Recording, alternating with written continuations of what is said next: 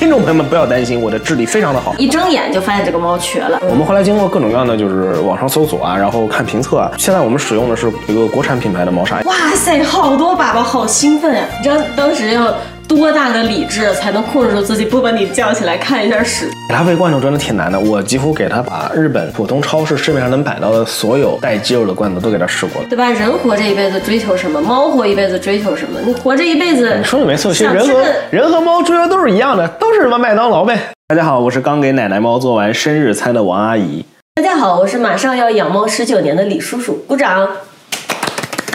然而不止十九年吧，因为你在李素一之前应该还有别的猫吧？它是我的第一只，它是第一只，然后它是活得最久的一只。啊，哇，好神奇！那我就是快要养猫十年了，因为我认识李素基也快十年了。是这样的，李素基是我们家养的猫。如果有听众没有听过我们的节目，就是你你要介绍啊。对，总之我们家这只老猫呢，马上就要十九岁了。再鼓掌。呃，然后呃，那个这是一档愉快的夫妻杂谈节目，鼓掌。有必要吗？没有必要。OK，先来一个前情提要。我到美国以后，领养了我人生中第一只猫。它跟着我，后来跟着我和王阿姨两个人一起，从美国到中国，从中国到美国，又从美国到日本。然后呢，这个月底它就要十九岁了。根据它的领养资料上记的日期，它就要十九岁了。嗯，没错。然后我刚刚为它精心准备了一道生日餐。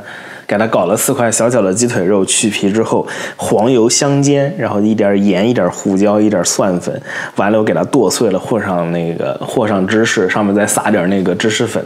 对，让我来保命加一句啊，我们家不是天天这样喂啊，因为它过生才这样喂的。我们知道猫不能吃高油高盐，什么都不能吃啊，但因为白水煮鸡肉它也是不吃的，过生日嘛啊，好，保命结束。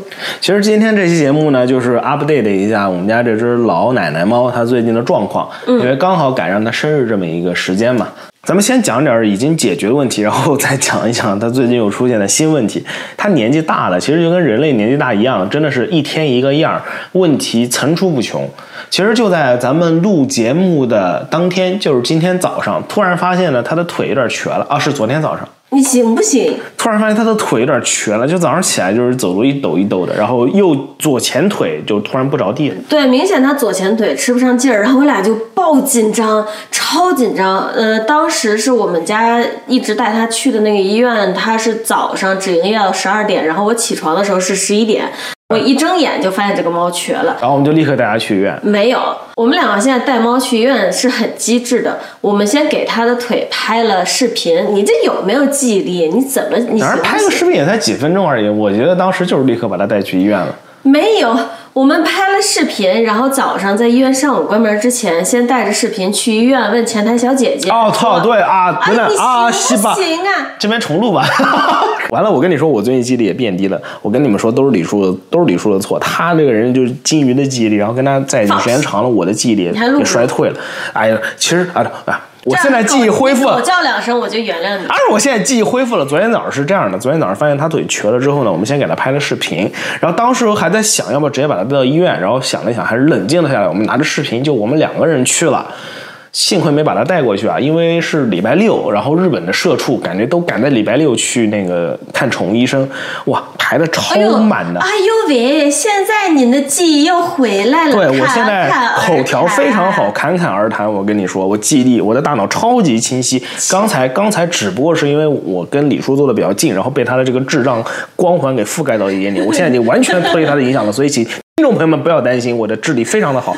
然后昨天呢，我们上午去了，上午去了之后，你听这个笑声，它熟悉吗？什么笑声？你小心一点，你别作。就是人和狗都特别多，猫反而没有几只，大家都抱着自家的狗在那排队。进去狗就变得更多了。我罢工了，我不录了，吃屎吧你！然后，总之呢，进去之后就是人特别特别多。我们后来排上号问了一下，呃，给护士看了一下这个视频，护士说这个情况呢，有可能需要什么照个 X 光片啊，或者怎样怎样怎样。然后鉴于现在人特别多，然后让我们下午再来把猫带过来。对对对，他说是观察一下嘛，如果下午没好就带过来。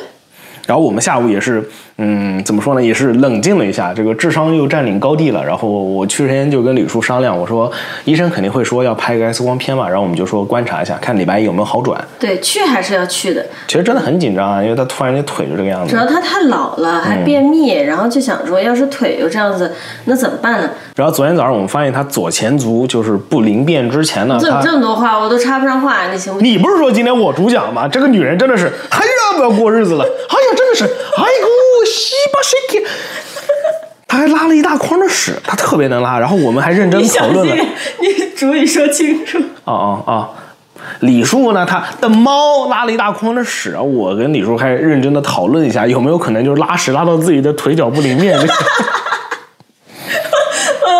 头一天晚上，王阿姨睡得呼呼的，然后我半夜，因为现在猫都是跟我睡觉，我半夜起床去上厕所的时候，我就觉得我我的脚踢到了一个东西，你知道吗？然后它就是我们家 Suki 的小屎球。这个时候是是不会觉得不开心的，反而很兴奋，异常的兴奋，在大半夜。为什么这个？猫把我们俩都变成这个样子。因为如果它有小屎球掉在地上，多半说明它拉屎了。然后我就冲去看它的屎盆，哇塞，好多粑粑，好兴奋呀、就说吧，这个老奶奶已经把我们怎么说呢，生活变成这个样子了。一般人踩到屎会是怎样的心情呢？反正我们两个踩到她的屎是非常的开心、激动以及愉悦的。而且你知道吗？就是你知道当时要多大的理智才能控制住自己，不把你叫起来看一下屎吗？是这样的，当然就是虽然他当晚控制住，第二天早上一起来就立刻喊我去看屎。唉，我现在早上呢，因为一般来说是我淘屎，我早上上班之前我会把屎给淘了。如果发现他拉屎了，我会特地的把尿都铲掉，把屎留在里面，然后给他微信留个言：“ 你早上起来快去看你闺女拉的屎呀。对于他便秘太头疼了，他现在便秘的情况是比之前好一点了，呃，但是大概一个月到一个半月，怎么也要去医院抠一下粑粑。嗯这咱们一会儿会仔细的提哈。我们现在能这么开心的在这儿聊呢，是因为今日礼拜天嘛，他的那个脚啊已经有明显的好转了，就是他刚下床的时候感觉会那么会愣那么两下嘛，然后很快就会正常走路了。然后今天就是整个猫的活跃度也上来了，兴奋劲也上来了，吃的也多了，感觉有有明显的好转吧。对对，我会我会有点担心，是因为发现它腿瘸的那天，我们下午晚上就带它去了医院给医生看，然后呢确认了说肯定没有骨折，但是医生说呢有一些其他什么可能呢？那那当然第一个就是我们自己也猜测到的，他就是崴脚了。嗯嗯，因为像我们在玩电脑的时候，他会要非要上书桌来给我们贴贴，然后他贴完了觉得没劲，他自己直接从书桌跳下去，那这是一个大概七十厘米的高度。我们一开始猜测他就是跳下去的时候把自己脚崴了，但是到了医院呢，医生又提出另外一个可能，就是说老猫可能有关节炎嘛。对然后我心里还咯噔一下，虽然没有骨折，但如果是关节炎，其实也让人挺担心的，未来可能也得一直吃药控制啊。他要不吃药怎么办？现在喂一个药已经很累了，两个药怎么办？这些你都要想。对我特别理解，因为关节炎跟痛风好像是差不多的。嗯嗯，这个感觉。然后，但是当时确实是决定先不照片子了嘛。照片子其实就是确认是不是关节炎，但是呢，呃，因为我俩其实，在养猫啊，大家看病过程中啊，跟很多铲屎官一样。其实都做过很多冤大头，碰过很多的壁，所以呢，决定就是说先把它带回家观察两天。如果它决定冷静冷静，让这个理智呢先占领一下高地，好吧，然后再把这个高地交给情感。因因为如果它见好了，那应该就没什么大事儿；如果它持续性的疼，那肯定要再去确诊是不是关节炎。哎，其实真的不只是养宠物啊，可能大家，比如说自己的老父亲、老母亲，或者有孩子的，对吧？自己孩子有点什么伤风、头疼、脑脑热的，那肯定是很紧张的。医生医生说什么，他肯定哎钱拿去，你给他做检查，吧？对有钱肯定钱拿去啊，没钱想办法筹，是这样的。呃，总之，咱们今天先回主题呗。呃，我们先聊一聊已经逐渐解决掉的关于我们家老猫的问题。咱们之前有聊过关于它的猫砂问题嘛？从美国搬到日本之聊过后吗，有聊过，哦有聊过。就是我们当时还在找，就是哪个猫砂好用嘛。当时我们用的是一款日本产的一个空心的猫砂，嗯那用时间长了以后，发现它的销量也很大，然后不遮味儿，也也遮味道，但没有那么遮味道。对，我觉得它其实最大问题还是不遮味儿。我们后来经过各种各样的就是网上搜索啊，然后看评测啊，现在我们使用的是一个国产品牌的猫砂，一个混合猫砂，嗯，特别好用。怎么说呢？它味儿还挺香的。对，然后其实之前像我们在网上搜到的，在日本的大家经常用的一些品牌，我们大概试了三四个，对，全都不太好使。其中我能想起来的就是包括七幺幺有一个猫砂，对，七幺幺那个它的。首先，它价格不贵，挺便宜的。然后它遮臭也还可以，但是它猫砂粒很细，然后非常容易被猫带的到处跑。还有七幺幺的一个问题就是，日本它的东西包装都很小，量也很小。然后七幺幺一般它一个便利店可能货架上同时只放两袋猫砂，然后实话说，这两袋猫砂放在大一点的猫砂盆里都几乎就没有了，就只能够垫个底。对，然后除非你家是那种比较小的猫砂盆，我觉得它倒是一个不错的选择哈。我觉得七幺幺可能还是承担着一个怎么说呢，救急，临时对，临时救急用。因为日本便利店到处都是嘛，如果你刚好家里猫砂没了，然后找个便利店随便就能买得到。对，呃，反正最后就是说，我们到现在也用了两三个月的这个国产牌子，确实还挺不错的。就横向对比以后啊，它既不会粘在猫的脚上，嗯，也能遮住味儿。然后呢，呃，粑粑和那个什么都很容易结团儿。它比较牛逼的是，它是混合的嘛，它里面有那种专门的除臭类的猫砂粒，这确实比较。因为我淘屎我知道，就是它除非是刚拉的新鲜屎啊，都是不臭的，除非是刚刚拉完没几分钟。是有味道的，但这个屎只要在里面停留一段时间，它就没味道了。我觉得只是因为你的鼻子还不够灵敏。呃，一般人鼻子没有你那么灵敏，一般人的鼻子是我这种水准。哦，哎，你又不淘，对吧？对，然后反而就是这个牌子嘛，混合型猫砂，然后有甜甜的香味儿。我们不说牌子啊，大家了解的应该就。哎，这真的很有趣啊！它为什么会有股奶香味儿呢？啊，说到这个，我你抱猫抱起猫闻到是一股奶香味，你会同时浮想出两个事情：一个哇，它好可爱，它好香；另外一个，它刚拉屎或者它刚撒尿了。对，哦。这么一说，那天就是呃，我自己在家吃午饭的时候，然后我猫就上桌子，上桌子以后就转了一圈，然后它就走了。走了以后，那天我刚好吃的是面包，呃，它吃的是什么蜜瓜面包。哎，对，蜜瓜包上面会有那种小颗粒，那种糖屑那种的。然后就捡起桌上的一粒面包屑吃下去，发现是猫砂。然后其实这不是我第一次吃猫砂，你知道吗？我其实应该吃过加上这个两个品种的猫砂了。哇，你好，你好，你好，自得啊。不知道为什么会发生这种事。能不能说点有用的？人家就爱听这个，能真的是。哎，我跟你说，你要说你吃屎，人家更爱听。你小心。你要是在你要是在这个咱们播客里面，就是给大家分享一下吃猫屎的愉快经验。你小心。我跟你说，我们这个播客第二天就就是粉丝破。这样，你先讲一下你把猫屎当橡皮泥玩的经验好吗？我讲过这个。我还没有经验，但是你有，你可以来呀。这故事我肯定讲过吧。然后就是他老生常谈的便秘问题哈，他的便秘呢，从我们上一次分享他状况的时候呢是，呃，我还是想简单，要不讲一下吧，概括一下他这个怎么个情况。啊。嗯，大家如果有兴趣的话，也可以回去听我们之前做的，应该是哪期？十九岁老猫旅行还是什么？但是那个我稍微讲一下他是怎么回事。他的便秘是在我。一年多前还在美国的时候出现的，在美国的时候呢，他只要一便秘，我一点办法没有的话，我只能带他去医院。然后美国所有医院的处理方法都是直接灌肠，还得住院。基本上你便秘了送去医院就是一个礼拜起。我觉得对猫是很折腾的，因为它要给它。呃，灌肠，灌肠以后，因为它会脱水，还要挂水。不光是挂水让猫猫很难受，它还会眩晕。他们还会给它加一些防眩晕的药物。其实这一套做下来是，对猫来说，我觉得是很不友好的。除此之外呢？就是这些都不说，就光是这套工序啊，它会对我觉得它会对猫的肠道造成一个很负面的长期影响，就是你一次次住院，一次次要脱水。对，这是咱们来日本之后，日本医生有提过，如果一直给它灌肠，一直给它灌肠，一个是它的肠内的益生菌菌群会遭到破坏，另外一个就是对肾脏是有负担的，因为你经常性脱水嘛。对，当然除了对猫之外，其实对我们猫主子的这个钱包呢也是非常不友好的。呃，到日本之前。真的是不知道，原来这种做法它可能是不太好的。但是可能真的，如果你在美国，你也没有什么选择。你可能就算跟医生提说，哎，日本医生都是直接进去把他粑粑抠出来，他也不会去给你这样处理的。你没有任何办法。但总之就是，我们现在到了日本以后，固定的就是，如果他便秘了，带他去家附近的医院，然后人家。不给他折腾一个礼拜，不给他打这个打那个，就是直接上手抠抠。对，把它那个肛门外面最坚硬的那一坨和里面的给抠出来。然后它之后大概又能正常的排便一个月到一个半月，就还不错。嗯，其实之前它需要去抠粑粑的频率还更高，我觉得。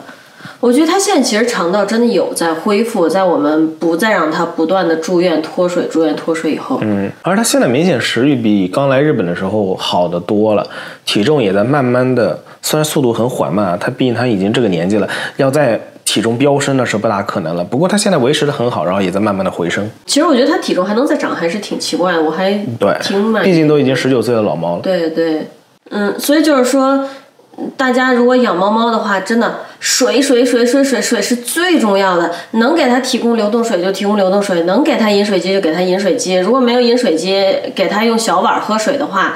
要每天勤换，因为猫猫喜欢新鲜水。我们家猫，我觉得它能活到十九岁嘛，马上要过十九岁生日了。很大一部分原因就是它很，它真的很爱喝水。我们会用各种方法骗它喝水。我们家这个猫呢，我也不知道该怎么说，说它是聪明的，还是说它刁呢？它有很多奇怪的癖好，比如说你给自己倒一杯白水，它就会跳上桌子，然后抢你的水喝。你知道猫都很喜欢干这事，但没人知道为什么。啊，是这样的，所以我们反正就会经常性的让他以为我们倒了一杯白水自己喝，实际上就是骗他喝，或者给他的罐头里面和一点水啊，然后有的时候需要用那个料理机去打碎他的罐头，我们也会和水，对对嗯。然后包括他喜欢喝浴室水嘛，有时候会给他搞一搞，然后李叔现在会每个礼拜洗一次他的饮水机，嗯，我这个猫是任何新的东西都喜欢。我之前是一个礼拜洗一次，然后现在我有时候观察到，可能过了一两天，它饮水机水下的慢了。我现在基本已经变成一礼拜要洗两次了。那这个猫呢，它所有新的东西它都喜欢。刚给它淘完了那个猫砂盆，它就会去尿个尿，标记啊、领地啊。然后你刚给它换了水，它就会舔两口。新洗完的被单儿啊，它也会喜欢钻到里面去。它喜欢所有新鲜的东西，你也不懂。其实我们最近，我朋友家里还有一只猫，十多岁吧，然后也是因为肾病去世。十几岁了，对，哦，猫啊，这个肾病真的是特别常见，所以这个怎么给猫多喝水，真的是很重要很重要的一件事情。嗯，我觉得这件事情上大家真的不要偷懒儿，这个它是一个很长期的好的作用，对吧？因为之前发现它，我们家的猫不怎么喝这个饮水机的水的嘛，当时我们还想过一个骚操作。虽然嘴上这么说，但我们还没试验过，就是用那个呃养鱼缸里面那个滤水器，那个换水器，啊，那个其实是 DIY 一个对，那个其实是之前我在网上看的，因为其实现在市面上卖的很多饮水机啊，嗯、它整体其实质量还不错，但它结构其实很复杂嘛。就是每次洗的时候，你就别说很麻烦了，你有洗不干净的死角就更难受了。然后那天我上网就看到有人发了一个帖子，我就一拍大腿，我就说这也太机智了。其实就是你弄一个水碗儿，呃，大大一点的，然后用鱼缸里用的水泵，哎，其实我我觉得是这样的，以下只是我的猜想啊。因为那个我们买饮水机啊，它里面那个水泵啊，一般都是跟饮水机两个结合在一起的。如果你要换水泵是做不到，你没法买到单独水泵的零件，就算买了也很难把它给安上去就。根本没法替换，因为它但是饮水机的那玩意儿，那个不是饮水机，但是那个养鱼的鱼缸这玩意儿，它的产业链可比这个猫和狗的水盆做的大多了。你如果要换里面一个零件配件，很容易换，只要在家里找那么一个宠物店，然后去买那么一个小的塑料配件，然后把它给替换就好了。如果东西用脏了，可以直接换。对比起这个奢侈的说啊，我这个猫水盆有点脏了，我直接换一个水盆，这个感觉至少是好多了吧？但是但是猫水盆它死角真的太多了。那天我们两个洗的时候，那天那个水泵突然就是泵不动水了，然后我们就把它努力的把之前所有还没有拆过的地方试着拆一下。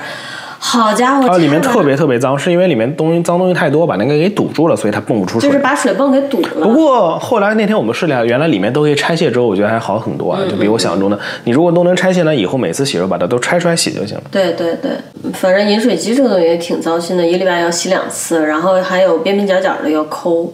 啊，说这个还有一个特别好玩的事儿，李叔现在手机里装了一个很有趣的拉屎 APP，、啊，我都给忘了。你要你要介绍你的拉屎 APP 吗？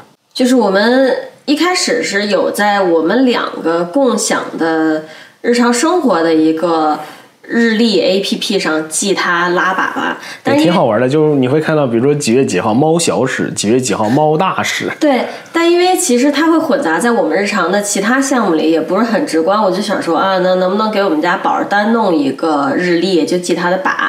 呃，我觉得应该肯定有这种东西，因为人类便秘也很多嘛，大家都需要一个记便秘的日历嘛。我就去那个 App Store 搜了一下，呃，确实有很多，比想象中的多的多了，而且大部分都是人用的。而而设计的还不错。然后我就挑了一个感觉很可爱的，不要让你看到它就联想到靶的一个 APP。下载以后它很好用，它是每天你都可以打卡次数不限，然后还在里面可以选择粑粑的颜色、粑粑的大小、粑粑的呃凝固程度，我们文明一点好吧？然后你就给它记录下来，它是很直观的显示在一个月日历上，你可以看到它这个月哪一天哪一天有粑粑，特别特别好使。嗯，我觉得，嗯，家里有猫猫有狗狗，如果有便秘问题，可以试一下这种方法。然后去宠物医院，然后护士或者医生问起啊，最近猫猫拉屎怎么样，就会很自豪的掏着一瓶，哗往人家脸上一甩。对，就很直观，解释解释起来也很直观，然后看起来也很直观。然后就是最近我们家的猫还有一个很大的变化，我觉得真的挺大的变化。它以前想要什么东西，它会疯狂的叫，它现在有一点点改变了自己这个行为状态。它现在比如说想要进门，它会端坐在门口，然后回头就就死死的看着你，就很安静的等你，看着你。对，一声都不叫。我感觉它可能之前是因为我我之前自己带它的时候养的不太好嘛，还是什么？它有需求的话，它会声嘶力竭的叫。然后这个猫嗓门子特别大，听着怎么也不像十九的。嗯，反而它。之前有一段时间，我们上期讲他的节目应该有讲过，就是在我们刚搬到日本以后的大概半年之内，每天晚上都会被他鬼叫起来好几次，然后要起来去哄他，哄完以后到第二天早上六点多钟，他又会起来开始鬼叫哇，。真的，那个时候我还住在还住在公司嘛，然后就是要搬家搬到日本这种怎么说呢，分让式公寓，就是跟国内那种公寓一样嘛。我特别特别的怎么说呢，特别特别的纠结，我很担心以后被邻居投诉。对我们当时搬到新房之前，就是因为为了猫，不知道做了多少关于日本这边隔隔音方面的研究。对，然后结果他住到这边住了一两个月，突然有一天，哎，其实不是突然有一天，我觉得就是从把它关起来开始。嗯，它之前一直是鬼叫，然后我们就会去满足它所有需求，真的是溺爱。就是人的精力也是有限的，实在受不了了。就是我觉得就是大概今年圣诞节之后吧，关了有半个月一个月左右，就是把它关在次卧嘛，给它里面都弄得舒舒服服的，暖空调吹着，然后。小窝搭好了，猫爬架也有，水两种饭都给它搁好了。每天晚上只要我们睡觉，就再也不管它鬼叫了，就关里面，你爱叫叫。嗯，然后大概半个月一个月，你再把它弄出来的时候，有一天我们就试了一下，它就突然它就再也安静了。不叫了。然后，到现在半年过去了，再也没有叫过。而且我现在非常确信，它叫就是要叫给你听的，因为我现在早上给它喂早饭的时候。它早上如果我厨房门开着，它就会疯狂的叫，对着我叫叫叫叫叫饭嘛。但是我把厨房门关了，它就会很安静，它会很安静的坐在门口，就是等。所以你真的不要低估猫的智对，然后如果我再开门，它又看到我了，它又会继续叫，它就是叫给我听的。但是现在你把它关了以后，它明显也学到了，它就不乱叫了。嗯然后现在真的特别乖，特别让人喜欢。想吃饭的时候就坐在厨房门口，就坐在那儿看着你不叫。然后想上书桌的时候，我们两个如果打游戏的话，就坐在两个人中间啊，看着你不叫，但是坐在那儿看着你。哎，这是那种训狗训成功的感觉，你知道吗？很神奇，真的很神奇。就现在他干什么他都学会了，然后他如果想进卧室睡觉，就很乖很乖的，一声不吭坐在卧室门口，但是看着你。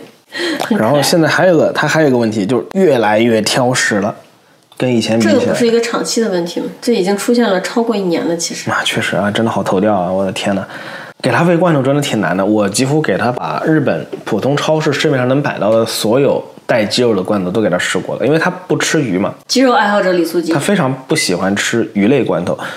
他唯一吃的那个鱼类罐头呢是 美国的牌子，只是只能说血统很纯正的，就类似于一只美国猫。以前会给他吃那个混着鸡肉和就是小块芝士、小块起司的那种罐头，他特别喜欢吃，然后我就买了一箱嘛。结果他突然间就不吃了。因为他也喜欢吃那个奶酪嘛。那一箱我已经买了一年了，到现在还没吃完呢，还放在里面呢，很难捉摸他的心。有的时候我们家厨房柜台上会摆着三四罐，同时都是打开的罐头，因为给他喂这个他好像不吃，再给他试试另外一个，他又不吃，再给他试试下一个，就这样。而他年纪又大了，又没法说。说就是哎，那我就很生气，那我就不给你吃，我看你吃不吃，那也你也舍不得，也没法那么弄。没有没有很生气，现在每天看它都很快乐。你家里有一只快十九岁的猫，然后你每天只是看着它都快乐，你懂吗？就应该好现在就是好生供养着，等它哪天就是羽化登仙之后，然后上去就是可以照顾我们猫仙啊，这是。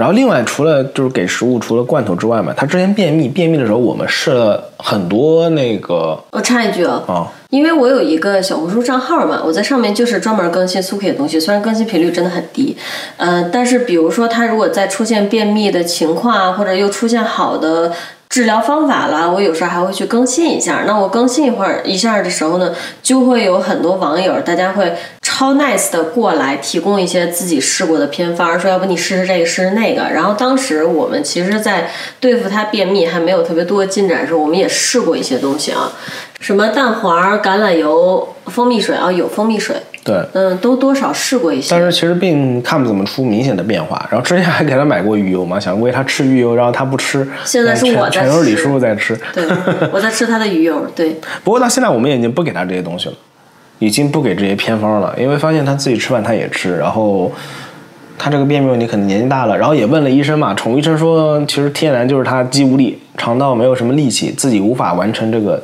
排便，然后如果呃肛门口的这个粪便它硬化了，就时间长了硬了之后，它就很难排出来。就这个原因，这也是只能去，对这也是为什么他经常会三四天不拉屎，然后突然拉一道大的，就拉特别长、特别粗、特别厉害的那种，就这个原因。嗯嗯，他现在对我们两个吃的饭真的是异常的有兴趣。他但凡看到我们两个手上拿着什么东西，哪怕不是吃，他以为是，他也会蹲在你脚跟头，然后抬头就看着你，就死等。现在我早上给他喂早饭呢。因为我起的一般来说比李叔要早一点，我出门前是会给他喂饭的。但如果是周末，我们两个一起起床，我就不会立刻给他喂吃的，因为你喂了他是不会吃的，他会他很聪明，他会等你，他知道你们要吃早饭，他会等到你们吃早饭，确定啊这两个狗逼人类是真的不会给我吃东西，才会去吃自己的东西。每天都在跟这个狗逼猫斗智斗勇。对他喜欢吃什么呢？喜欢吃几乎是任何鸡肉，因为我做东西也不会放特别大的盐，除非是那种提前腌过的，我不会给他吃，因为我自己都做不干净。一般都是后续调味，后续调味都会给他吃一点，啊、什么鸡腿肉啊、鸡胸肉啊这种他都吃，然后有的时候猪肉，猪肉他也喜欢吃，对牛肉它偶尔也吃，牛肉偶尔也吃，但因为牛肉比较贵，所以我们这种贫穷的家庭呢，一般牛肉吃的没有那么多，对吧？不过我们确实都会给它做的很干净，然后我们两个每周日都会给自己一顿麦当劳，那我就一定会点一份麦乐鸡，对然后他自己给他把皮儿去掉啊，把里面的油和盐做做干净以后，他自己能吃掉一整块儿的。他哦那吃的就是旋风吸入，真的是像变魔术一样。就是人类有多喜欢麦当劳，他真的像变魔术一样，喜欢麦当劳。嘴里刚钻一块鸡放下去，然后自己啃了口汉堡，回头看，哎，我刚刚是给他还是没给他？怎么就好像就时光倒流了？对，所以他的老年生活过得还是挺快乐的。其实我们也不是一开始就给他喂人类吃的东西，但因为人类做饭加很多香料就很香嘛，然后他就疯狂被吸引，然后一直在闹。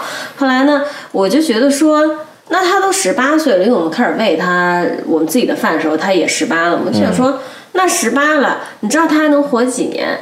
那他要走之前，想吃点儿自己喜欢吃的，那就吃呗，那怎么样呢？对不对？对你尽量给他弄健康一点儿，但你该让他咂摸咂摸味儿，该给他点零食还是给啊，对吧？人活这一辈子追求什么？猫活一辈子追求什么？你活这一辈子，你说的没错，其实人和人和猫追求都是一样的，都是什么麦当劳呗，对吧？对呀、你都这岁数了，想吃吃点儿呗。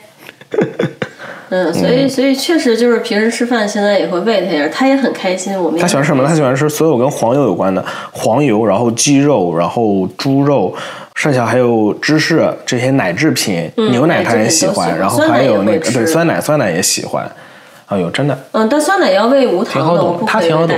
嗯，他真的对鱼没什么兴趣。我们家好几次做鱼，他都是一点儿都不吃。你说有没有可能日本出生长大的猫会很习惯吃鱼？因为日本罐头真的都是鱼呢。日本真的全都是鱼罐头，真的很有趣啊！我在我们这边超市，我之前不是说啊，我几乎把这个市面上能买到所有罐头都试过了。为什么我能这么有信心的说？因为日本市面上的鸡肉罐头真的不多，挺少的。然后我们家这个猫呢，怎么说呢？可能唉，可能还是我们家比较贫穷嘛，然后它给我们吃的也比较贫穷，那种特别贵的进口的进口罐头就是欧美那种进口过来纯肉罐头，哇，他不屑一顾，我跟你说，他就吃那种低端的 low 罐头。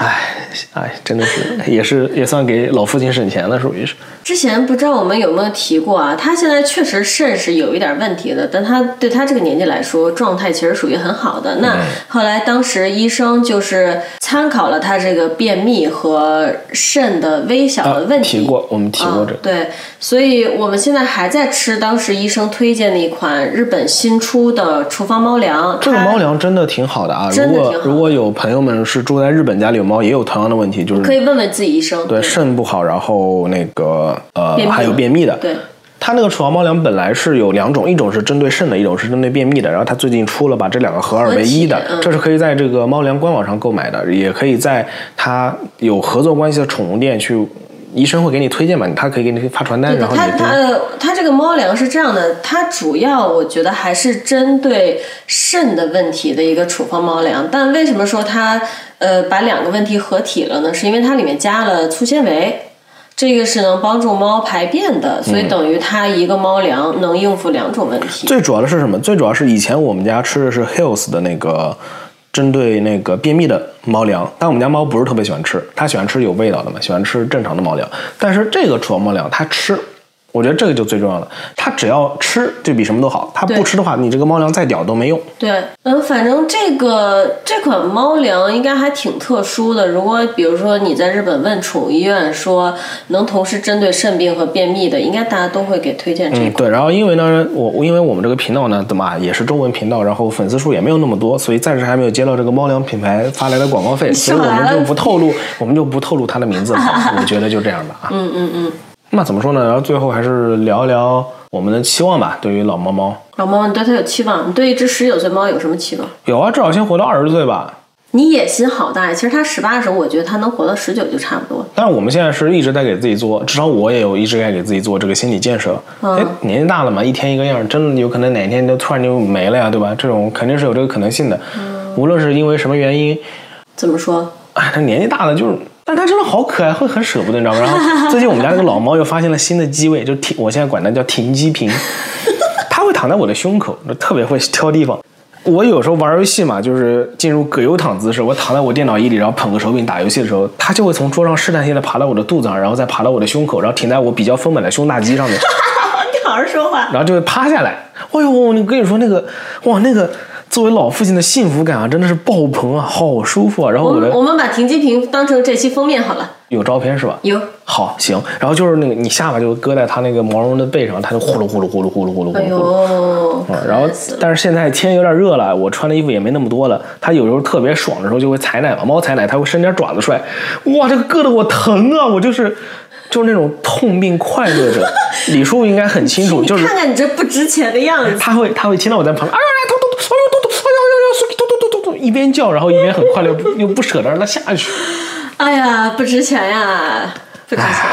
真的是，作为一只真的超高龄老奶奶，其实我的心情，你说复杂也没有那么复杂，还挺简单的，就是希望她能快快乐乐好好活。因为我也自己也想过，如果她哪天她生了什么病啊，会让她很痛苦，我是不会要求医生就是一定要续她命的，让她赶紧就是超度，赶紧对吧？赶紧往往生那是最好的，就不要受苦就好了，快乐但。有时候就是有时候不局限于养宠物，就是说生病这件事儿，它就是你不知道你现在放弃治疗，嗯，对，是这样的，嗯。就就是你你不知道你现在继续治疗和放弃治疗的结果。有时候你看到很痛苦，说我放弃治疗吧，但也许真的治下去了，它就又好了，你懂我意思吗？所以我跟你说啊，有的时候就是这种情况，对于人类来说反而是比较容易放下这个心理负担的，因为那是病人自己的决定，对对吧？你不需要你去替他做决定，他会说我想要继续还是想要放弃，对你不会承担那个心理负担。但是如果是宠物的话，他没法，他说不出自己的感受。你问医生他痛不痛苦，医生说他可能痛苦，但是他多痛苦你也不知道。对你这种时候你要就这是有心理负担的，这也是我在为自己做这个心理建设的内容。对吧？如果真的到那一天，那我应该怎么做？那要不然会很痛苦的，真的很痛苦的。所以就是说，养宠物可能有时候比养人责任还大。养人养人，对，对，对吧？养人，嗯，因为你真的是从这个生命的出生到死亡，你得替他做大部分决定啊，除了他要吃哪个罐头，对吧？这个是按头也没有用的，就就确实很，嗯嗯，对。然后，嗯、最开始的时候，呃，王阿姨不是说，反正就这个年纪猫确实它的身体状况一天一变嘛，哎，真的是一天一变。你看之前我们俩觉得，哎，便秘问题好像呃摸着门路啦，心里踏实啦，然后他妈早上起来脚崴了。然后呢，我我们今天刚放松下来，说，哎，这个猫好像脚好点了，很快乐啊，今天吃吃喝喝的。结果那下午睡了一觉，爬起来，哎，脚还是崴的。是这个问题，而是我们俩今天有两次在干别的事儿的时候，有一次是吃饭吧，就他自己平时会睡在我的被窝里，他因为我被子白天叠的时候，我就会那样很简单对折，他就会钻到两个被子正中间儿去趴在那儿。呃，他已经这样睡了很长时间，一两年了，也没什么大问题。我们本来是没走过心的，结果今天吧，应该是第一次、第二次听到他在被窝里发出那种。像打喷嚏一样其。实应该是打喷嚏，但听着还挺吓人的，像窒息啊什么的。然后给我俩吓得赶紧掀被子看他，结果也没什么事儿，但确实很担心，因为之前没有听过这种声音，嗯，所以就决定以后就不让他睡我被子里了，嗯，因为他老是扎进去以后，然后你感觉它里面也没有地方进空气，然后就跟那儿闷头睡，也挺让人担心的。你也不知道他是怎么呼吸的。所以感觉就是日常生活中多了很多担心，然后如果他不在睡觉下地溜达的时候，几乎是注意力全都放他身上。我感觉我现在只要看不见就得找猫，只要看不见就得找猫。哎呀，家有一老，如有一宝，你又懂了。我懂，老懂了。对，反正养宠物到后期就这样。然后之前我们有讲过，我们有一个朋友，他们家狗狗年纪很大的时候，自己几乎四肢都不太能动了。然后他们夫妻俩也是白天晚上轮流就陪睡嘛。嗯，宠物养到后期就这样了。嗯，但是很快乐，真的很快乐。我感觉它越来越可爱了。哎，它居然自己会坐在厨房门口，就像小冤种一样看着你要饭不叫，哎，这不是超可爱的吗？我跟你说，就是你坐在电脑桌前，然后噼里啪啦工作了一段时间，让你回头就看到，会发现深渊像个冤种一样凝视着你，就仿佛就是肉眼可见的说：“快他妈给老子喂饭就行。但他会一直看着你，他会看你好久。不过其实他可能也没看很久，因为咱们一直在找他，经常会看他在哪。我有观察过他，他有的时候是一个人就是淡定的坐在床门口，他坐了一会儿，会试着伸手去拨拉一下那个门，然后拨拉不开，然后回头就慢慢的回头看你一眼，然后看你一眼看你一眼，然后你也不理他，他再回头继续，他就会一直盯那个门，他就会真的，他真的一直盯着这个门门缝啊，他是不是想用眼神把门打开？这种呃想多了，想多了。但它还是有点笨了。人家的猫聪明的是能那种旋钮的门手都能开开，你知道吗？虽然怎么说呢，没法跟人家的猫比吧，但跟我们家以前那只小怨种还是聪明的多的。嗯，对对对。然后就要说我最自豪的事情了，就是以前我看很多猫视频，我也很羡慕人家猫会主动爬到床上跟人家一起睡觉。然后这件事情一直让我很疑惑不解，因为我养过三只猫，没有一直是这样对我的，我真的疑惑不解。然后呢，自从我们家李素基被关起来转性以后，不知道怎么回事儿就。每天晚上爬我的床，而且只爬我这边儿，乖乖的睡在我被子上或者睡在我枕头边儿，一宿都不带动。啊，别说了，说了我就气，他妈的，这个皮猫，它首先它只睡在李叔那边，然后它上床要从我这边上，我不懂这个猫脑子里是怎么想的。你要睡在李叔，你要睡在你妈那边，你就从你妈那边上床，它不，它要从大门进来绕一圈绕到我这边，从我的头上踩过去，再跑到李叔那边睡觉。不，它也要从我的头上踩过去。它而且它每次都这样，它没有一次不是从我那上的床，我不知道他干嘛。对，就是我们俩床其实是放在屋子正中间的，所以不存在一边上不去的情况。然后他一定会绕到王阿姨那边，所以早上起来的时候你会发现王阿姨那边的猫砂比我那边的多，但猫其实是睡在我那儿的，就很搞笑。别说了，别说了，别说了，哎呀，然后他，血压他上来了，而而血压上来了。他最近更离谱的事情是，虽然只发生过一次啊，他在我们两个开了卧室灯，就是开了床头灯以后，他好像就知道我们要睡了，他直接自己就跑到被窝上等我。对，但算好像好像只有那一次吧，大概只有那一次。而且早上起来，如果我赖床，我如果赖到一点，他可能一点跟我一起下床；如果我赖到三点，他可能三点跟我一起上。我不下床，他就不下床。然后还有还有，你早上啊，他一般都是出来对我逼逼完了之后，他自己对我发表完意见之后，他回来回去睡觉了嘛。他 现在，我现在早上为了防止这个猫把李叔给吵吵醒啊，我都是一个人偷偷摸摸在厨房里吃早饭的。啊！哎呦天哪，他太贤惠了。我跟你说啊，真的很好玩的，我会吃我会吃完自己的早饭，然后把他的饭也弄好，然后很快的速度开门把饭放在那边，这样它只会哇，只会发出一声叫声，就会立刻回哎头，吃饭你你，每次都学的好形象，我笑死。也挺有趣的。因为有的时候如果我动作真的非常小，它是醒不来的，嗯它会继续躺那儿睡觉。嗯，我每次把它翻弄完，我开门前就三二一，哎，一开门就能看到它变谋上就已经蹲在那边了，哎，一看到我开门就啊就开始叫了。好可爱，但也有的时候开门它不在，它就还在睡。可爱死了。很好玩的，有的时候就很很有趣的。有一次我印象特别深，我早上我自己吃完饭，然后把那个它的猫饭也放在那边，因为李叔开门会留个缝儿嘛，让猫进出嘛，我就通过那个缝儿往里看。他当时睡在李叔的那个脚跟头儿，他其实醒了，这伸了个头也在看我，我也在看他，他也在看我，然后我对他一招手，他就呼就跑下来。就很乖，他真的很乖很乖，而他现在就是，他真的有点儿我在哪儿他在哪儿那感觉。本来吧，我还是挺自豪、挺骄傲的，就是你看这个猫还是跟人类有感情的，你懂吧？我毕竟养了它十九年、十八年啊。然后结果那天呢，王阿姨她晚上吃了一堆生蒜，然啊后，他说啊，说到这个我又生气了，哎，好烦啊！操，我他妈的晚上吃了蒜，我们吃啥了？炸酱面。那吃炸酱面肯定要掰一块蒜往嘴里啃呐，对吧？然后我就吃了一颗生蒜，吃完生蒜，然后吃完生蒜以后就满屋都是他嘴里发出的那个生蒜我都他妈躺在床上快睡着了。李叔叔说：“你去睡沙发吧，你这个蒜味儿太难受。”然后都崩溃了。就在我叫他睡沙发之前，其实我已经往屋里喷过两轮香水了，你知道吗？都没有盖住，因为我鼻子实在是就是在这方面比较灵。我说这样，你去睡沙发好不好？我心里还特别过意不去。然后我就想说，哎，今天我跟我宝儿一起啊睡床了。嘿嘿，你宝儿在我这儿。然后，然后因为王一去睡了沙发，猫可能觉得沙发这个东西很新鲜，它那一晚上是在沙发上睡的。它是睡在我身上了，超难受。其实，哎呦，哎呦其其实，超凡尔其实超，难受。他他妈的，我是侧睡，他爬到我腰上，然后就呼儿就躺在我腰上了。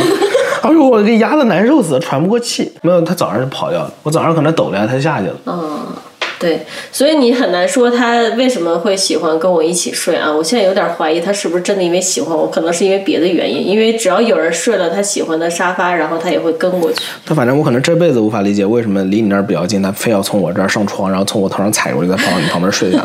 这我可能这辈子都理解不知道，了。但如果你真喜欢他，你可以天天睡沙发，他天天都会跟你去睡沙发的。你西巴谁呀？嗯，反正刚才逼逼了半天，我就是想传达一件什么事儿呢？就是我现在养猫这件事上，我的幸福感已经点满了，你懂吗？呃，就是尤其是在它变乖以后，我生活中在宠物这块儿已经没有烦恼了，真的。就是呃虽然它挑食，但是呢，还是有它能吃的罐头。只要是它爱吃的罐头，你撒了药、撒了乳果糖，它就会吃，都能吃光。呃，也有在认真的拉粑粑，自己很乖、很努力，然后也不闹了。超可爱的，而且它会一直找你。基本上我真的我走到哪儿，它会找我，它一直找我，你知道吗？就是妈妈去哪儿，它得去哪儿，真的超可爱的。我觉得这可能是养宠物的人最终极的理想了。我觉得我已经得到了。只要它睡好觉，从床上下来，你看着它的圆脑瓜儿，你就觉得很幸福，每一秒都幸福，不会觉得腻的那种感觉。我怎么说呢？我觉得，如果听众朋友们周围有朋友养猫的哈，真的把我们这节目发过去，真的可以养到这么大年纪的，然后身体还这么好，哇！要有信心啊，对的，要有信心啊。然后出问题就及时就医，别怕医生笑话你，别怕怎么样怎么样的。嗯，你像如果你怕花钱太多或者花冤枉钱，你可以像我们一样，先把猫猫的情况拍一个视频，带到医院让医生看，对不对？我觉得这都是方法嘛。但是一个是，哎，再强调一次，水水水真的很重要，让它喝水。然后你发现不对劲就及时就医啊，嗯千万别耽误。那咱们这期节目就先到这儿吧。感谢大家的收听。如果大家有什么对于比如说养猫想了解的事情，也可以在评论区给我们留言哈，我们会在之后的某一期做猫的节目中尝试解答。那么最后也别忘了点赞、订阅、关注、转发咱们的节目，祝咱们家的老奶奶生日快乐，也祝大家家里的毛孩子们长命百岁。好，感谢收听，拜拜。